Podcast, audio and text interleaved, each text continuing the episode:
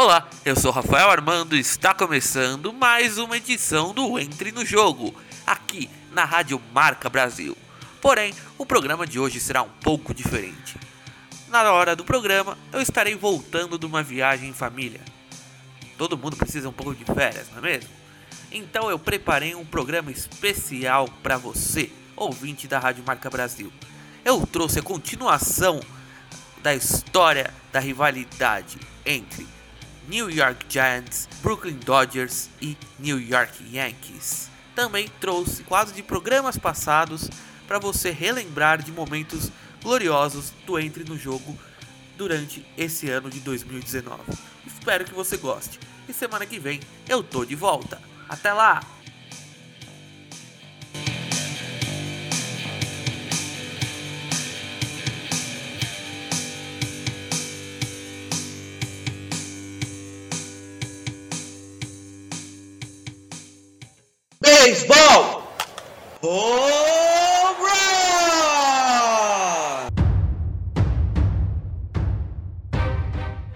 Vamos voltar no tempo até o ano de 1951, um dos principais anos da história da Major League Baseball. Até 1969, quando começaram os playoffs nas ligas americana e nacional. Até então, o vencedor das ligas, o chamado Pennant Flâmula em inglês, que é o símbolo do campeão dessa liga, era o time que ficava em primeiro lugar após a temporada regular. Então, para conquistar o Pennant, bastava o time chegar em primeiro em sua divisão. Bastava o time chegar em primeiro em sua liga. Hoje, temos 30 times na MLB, sendo 29 times americanos e um canadense, o Toronto Blue Jays. Em 1951, apenas 16 times compunham a liga e todas elas eram americanas. Eram oito times da Liga Americana, sendo eles o New York Yankees, o Cleveland Indians, o Boston Red Sox, o Chicago White Sox, o Detroit Tigers, o Philadelphia Athletics, que hoje é o Oakland Athletics, o Washington Senators, que hoje é o Minnesota Twins, e o St. Louis Browns, que é o atual Baltimore Orioles. Já os oito times da Liga Nacional eram o New York Giants, que atualmente é o São Francisco Giants, o Brooklyn Dodgers, hoje situado em Los Angeles, o St. Louis Cardinals, o Boston Braves, que é o atual Atlanta Braves, o Philadelphia Phillies, o Cincinnati Reds, o Pittsburgh Pirates e o Chicago Cubs. Na época, não haviam divisões regionais dentro das ligas, como é hoje em dia. Hoje, cada equipe disputa 162 partidas. Na época, mesmo tendo 14 times a menos, eram jogadas 154 partidas por temporada regular. E hoje eu falarei de um triângulo de rivalidades que deixou o ano de 1951 marcante.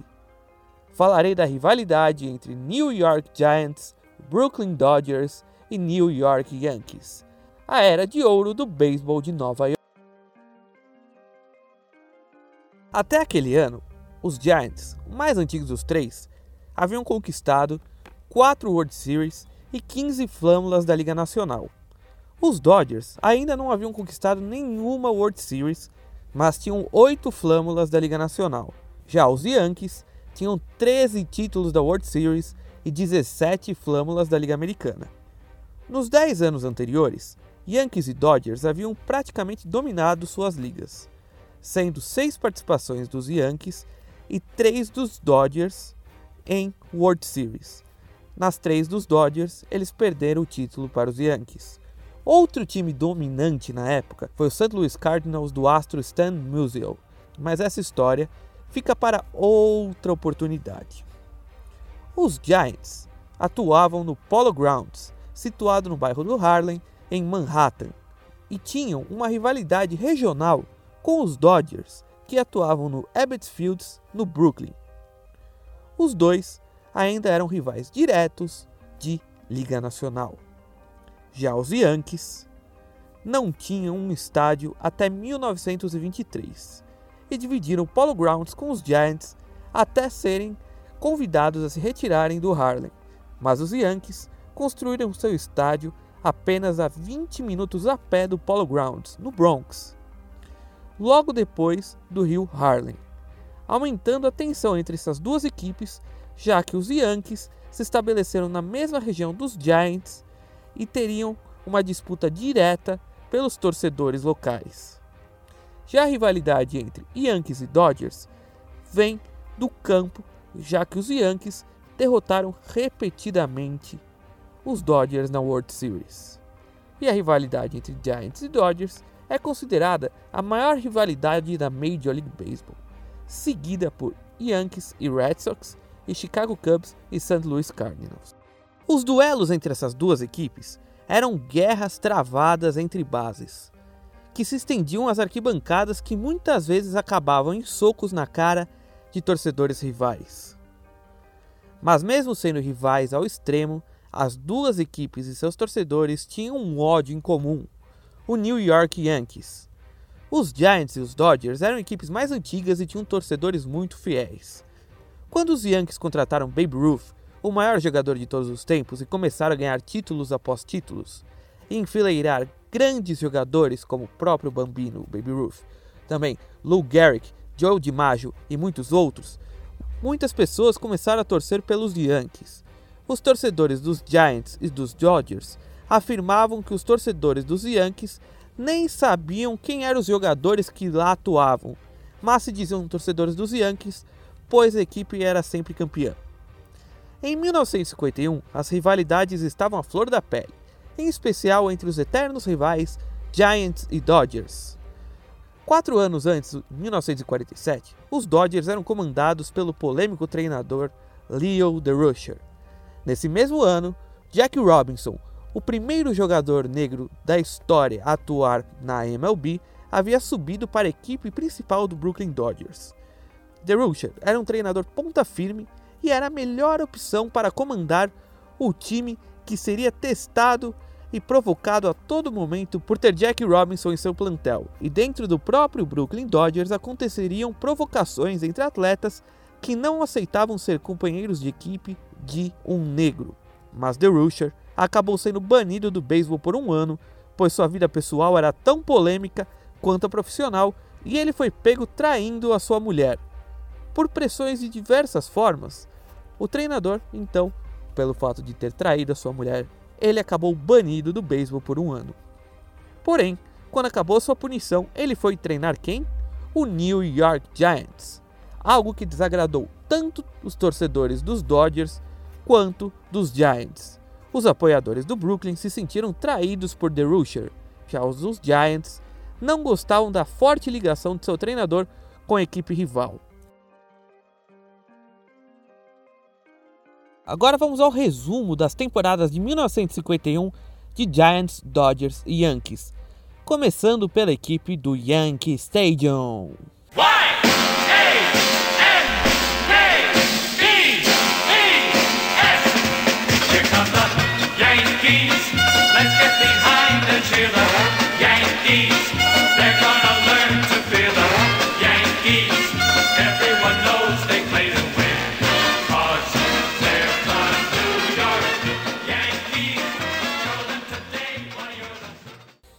New York Yankees tinha em seu plantel grandes nomes do beisebol como o catcher Yogi Berra, o shortstop Phil Rizzuto, o outfielder Joe DiMaggio em seu último ano de carreira e no banco um jovem outfielder se preparava para substituir DiMaggio.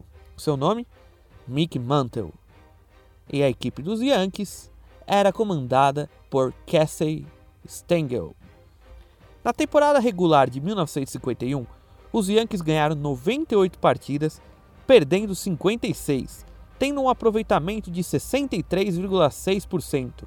Mais uma boa campanha da equipe que era a atual bicampeã. Os Yankees terminaram a temporada regular a cinco jogos à frente do Cleveland Indians do fantástico arremessador Bob Feller e conquistaram o pennant de 1951, indo para mais uma World Series. Agora vamos falar do Brooklyn Dodgers.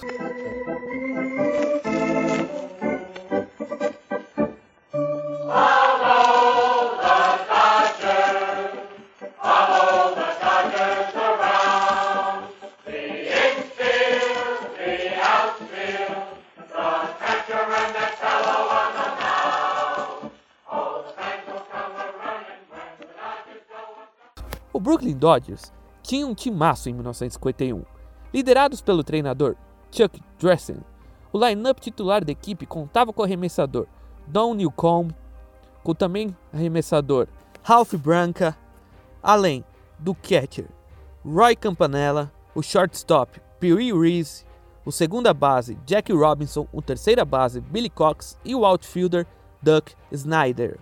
Foram 97 vitórias e apenas 60 derrotas, um aproveitamento de 61,8%. Só não foi melhor que a próxima equipe, o New York Giants.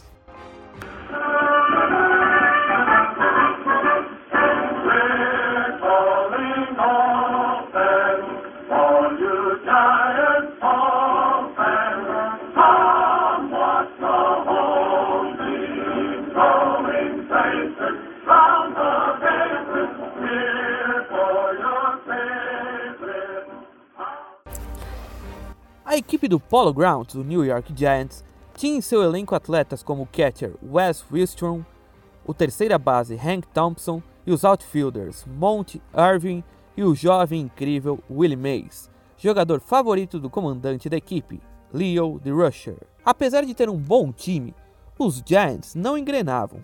Já os Dodgers provavam que tinham tudo para ir à World Series.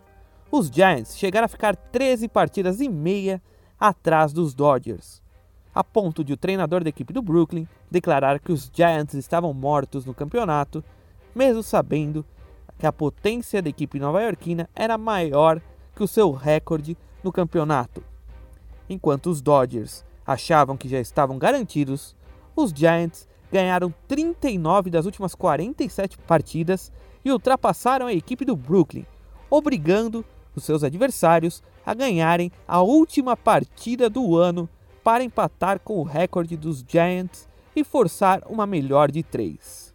Vencendo o Philadelphia Phillies por 9 a 8, graças a Jack Robinson, os Dodgers forçaram esse playoff de três partidas contra Leo DeRusher e os Giants. Na primeira partida no Ebbets Field, campo dos Dodgers, os Giants ganharam por 3 a 1. Na segunda partida no campo dos Giants, o Polo Grounds, os Dodgers venceram por 10 a 0. Na decisiva partida, também no Polo Grounds, os Dodgers venciam por 4 a 1 na parte baixa da nona entrada.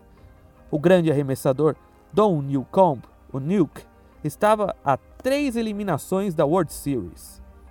Alvin Dark, dos Giants, conseguiu uma rebatida simples e foi para a primeira base, seguido por Don Miller, Monte Irving, em um pop-out, foi eliminado e em seguida Whitney Luckman rebateu uma dupla e Dark anotou a corrida e Miller foi para a terceira base.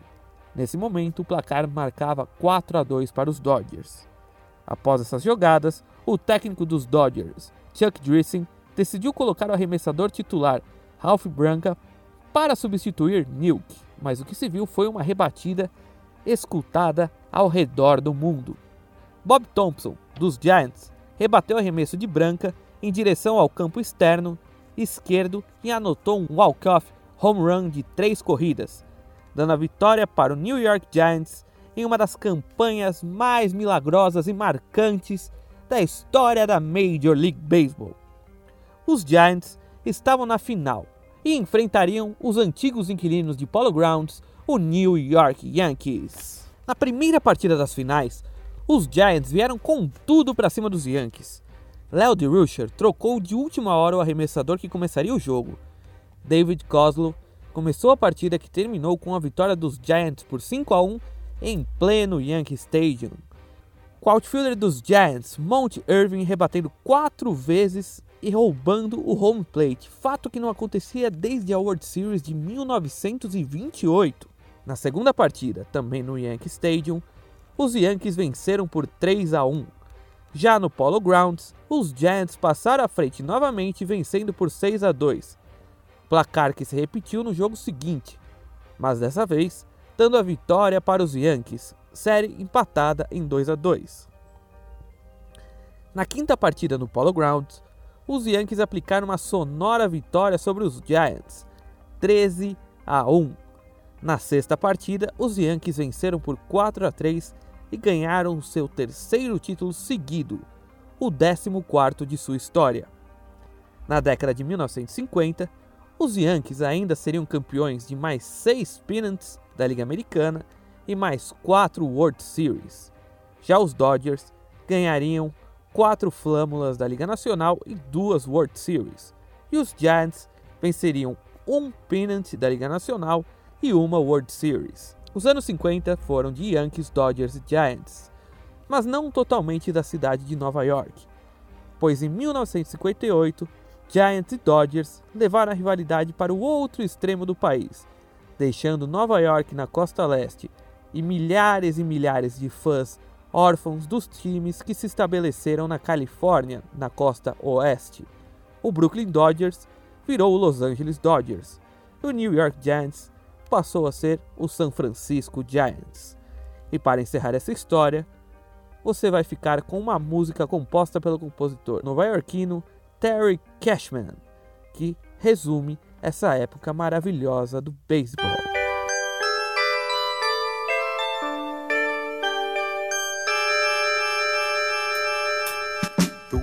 Kids had won it, Bobby Thompson had done it, and Yogi read the comics all the while. Rock and roll was being born, marijuana we would scorn. So down on the corner, the national pastime went on trial. We're talking baseball, Klazuski Campanella, talking baseball. The man and Bobby Fella, the scooter, the barber, and the nuke. They knew them all from Boston to Dubuque, especially Willie, Mickey, and the Duke. Well, Casey was winning, Hank Aaron was beginning, one Robbie going out, one coming in. Kiner and Midget Goodell, the Thumper and Mel Parnell, and Ike was the only one winning down in Washington. I'm talking baseball, Klazuski Campanella, talking baseball. The man and Bobby Fella, the scooter, the barber, and the Duke. They knew them all from Boston to Dubuque, especially Willie,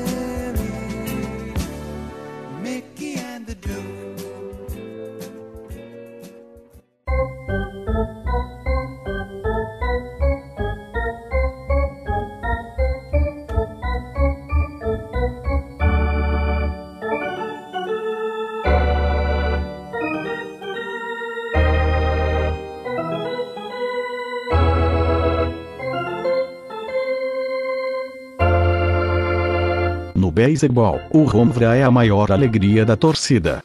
No futebol americano, é o touchdown que faz a festa dos torcedores. Dion Sanders foi um dos raros atletas a jogar, ao mesmo tempo, em duas ligas profissionais dos Estados Unidos. Em 1989, Dion jogava beisebol pelo New York Yankees, da MLB, e futebol americano pelo Atlanta Falcons, da NFL. O atleta é o único jogador da história a rebater um home run e marcar um touchdown no intervalo de uma única semana. Também foi o único atleta da história a jogar a World Series, final da MLB e o Super Bowl, final da NFL. Até a próxima semana.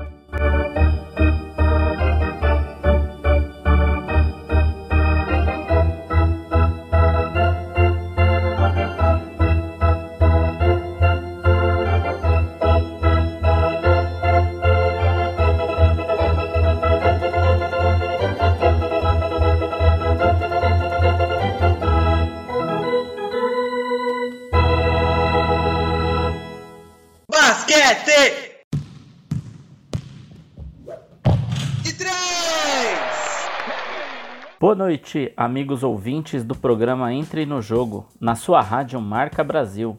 Aqui é seu comentarista de basquete americano, Marcos Rogério. Hoje falaremos da rivalidade numa cidade da Califórnia, Los Angeles.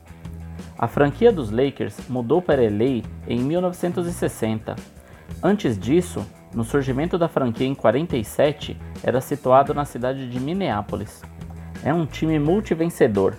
No total, tem 16 títulos da NBA e criou uma rivalidade com o time de Boston e entre jogadores como Magic Johnson e Larry Bird. Já a franquia dos Clippers está em Los Angeles desde 84. Antes disso, estava na cidade de San Diego. Nunca venceu um título da NBA, somente foi vencedor por duas vezes da Conferência Oeste. Nos últimos anos, os Clippers tiveram mais aparições na pós-temporada do que os Lakers. Mesmo com a aquisição do papai LeBron na última temporada, os Lakers não alcançaram os playoffs, graças a uma contusão que tirou King James das quadras por vários meses. Já os Clippers estiveram na última pós-temporada, mas infelizmente eles pegaram nada mais nada menos que o futuro finalista, o Golden State Warriors. Até que foi duro a, a série, foram 4 a 2 para o time de Oakland. A última aparição dos Lakers nos playoffs foi na temporada 2012-2013, caindo na primeira rodada para o San Antonio Spurs, 4 a 0.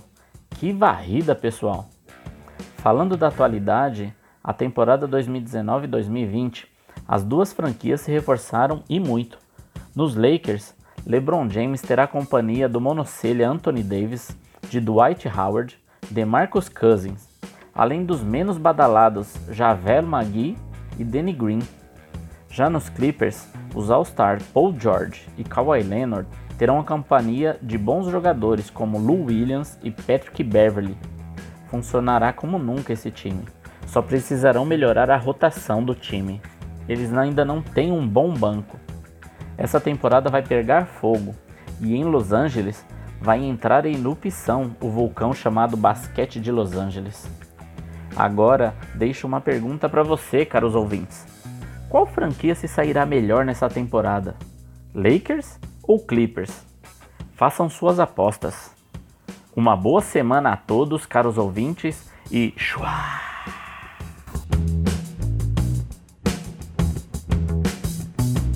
Futebol americano!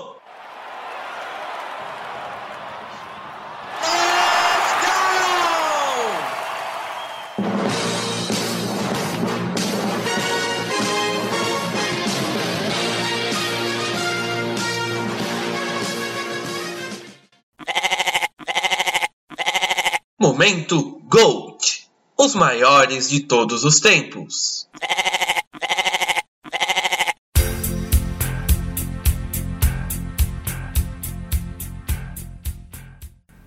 O momento bode de hoje pertence a Joey Montana, quarterback histórico do San Francisco 49ers. Montana divide o posto de GOAT, Greatest of All Time, maior de todos os tempos, com o atual quarterback dos Patriots, Tom Brady. Isso ainda é uma discussão muito forte entre os fãs do futebol americano. Uns consideram Montana, outros ainda não consideram Brady ao mesmo nível. Outros acham que Brady já ultrapassou Montana. Mas vamos falar do Joey. Nascido em 11 de junho de 1956 em New Eagle, Filadélfia, Montana se interessou cedo pelo esporte da bola oval. Começou a praticar o esporte aos 8 anos, quando seu pai alterou a sua idade para 9 anos para ele poder jogar. Ao crescer, se interessou também pelo beisebol e pelo basquete, jogando os três esportes do ensino médio, sendo ainda campeão jogando basquetebol, o esporte favorito de Montana na sua juventude. Mas foi no futebol americano que ele se destacou, Primeiro, Joey recusou uma bolsa de estudos pela NCSU, a Universidade do Estado da Carolina do Sul. Mas, após uma espetacular partida no ensino médio, a Universidade de Notre Dame lhe ofereceu uma bolsa de estudos e ele aceitou. Nos quatro anos que passou na faculdade, de 74 a 78, Montana teve 268 passos completos e 4.121 jardas passadas. No ano seguinte, em 1979, Montana foi draftado pelo San Francisco 49ers na terceira rodada do draft. Pelo 49ers, chegou a 4 Super Bowls e faturou os títulos do Super Bowl 16, onde foi MVP, o 19, onde também foi MVP, o 23, mais uma vez MVP, e ainda levou o Super Bowl 24. No total, 4 finais, 4 títulos, 3 MVP das finais. Foram 15 temporadas na NFL, sendo 12 pelo San Francisco 49ers e as últimas 3 pelo Kansas City Chiefs. Durante os 15 anos, Montana teve 3.409 passes completos e 40.551 jardas passadas. É muita qualidade. no gelo!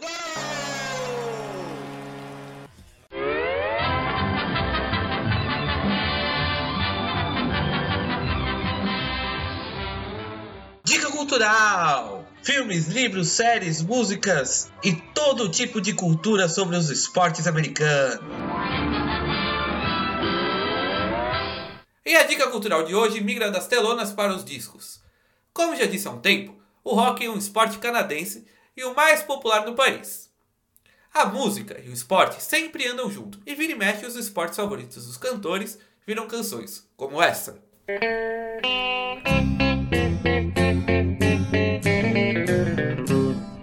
Hello out there, we're on the air. It's hockey night tonight. Tension grows, the whistle blows, and the puck goes down the ice. The goalie jumps and the players bump and the fans all go insane. Someone roars, Bobby scores at the good old hockey game. Oh, the good old hockey game is the best game you can name. And the best game you can name is the good old hockey game. Second period where players dash with skates of flash. The home team trails behind, but they grab the puck and go bursting up, and they're down across the line. They storm the crease like bumblebees, they travel like a burning flame. We see them slide the puck inside, it's a 1 1 hockey game. Oh, the good old hockey game is the best game you can name, and the best game you can name is the good old. Você pode encontrar essa canção com dois nomes diferentes: The Hockey Song, o verdadeiro nome da canção, e como The Good Old Hockey Game. A música foi composta pelo cantor de folk e country canadense Stomping Tom Connors. Connors já vendeu cerca de 4 milhões de cópias de seus discos em seus 49 anos de carreira. Um bom número para um cantor que focou sua carreira em seu país natal, não é mesmo? A música do cantor que faleceu em 2013 saiu no disco Stomping Tom and the Hockey Song, de 1973 e chegou ao 29 lugar das paradas das mais tocadas no Canadá. Third period, last game in the playoffs too. Oh, take me where the hockey players face off down the rink, and the Stanley Cup is all filled up for the champs who win the drink. Now the final flick of a hockey stick and a one gigantic scream. The puck is in, the home team wins the good old hockey game. Oh, the good old hockey game is the best game you can name. And the best game you can name is the good old hockey game. Oh, the good old hockey game.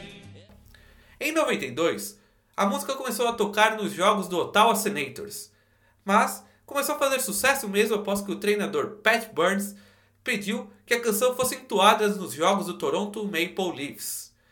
E hoje ela toca em várias arenas de rock, tanto de times canadenses quanto dos times dos Estados Unidos.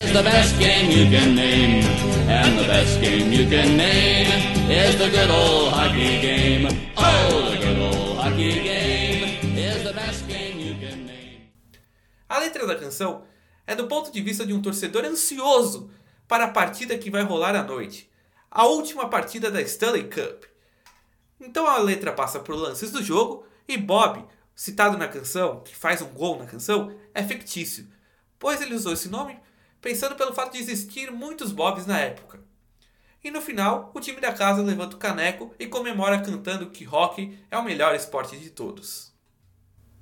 And is the good old hockey game.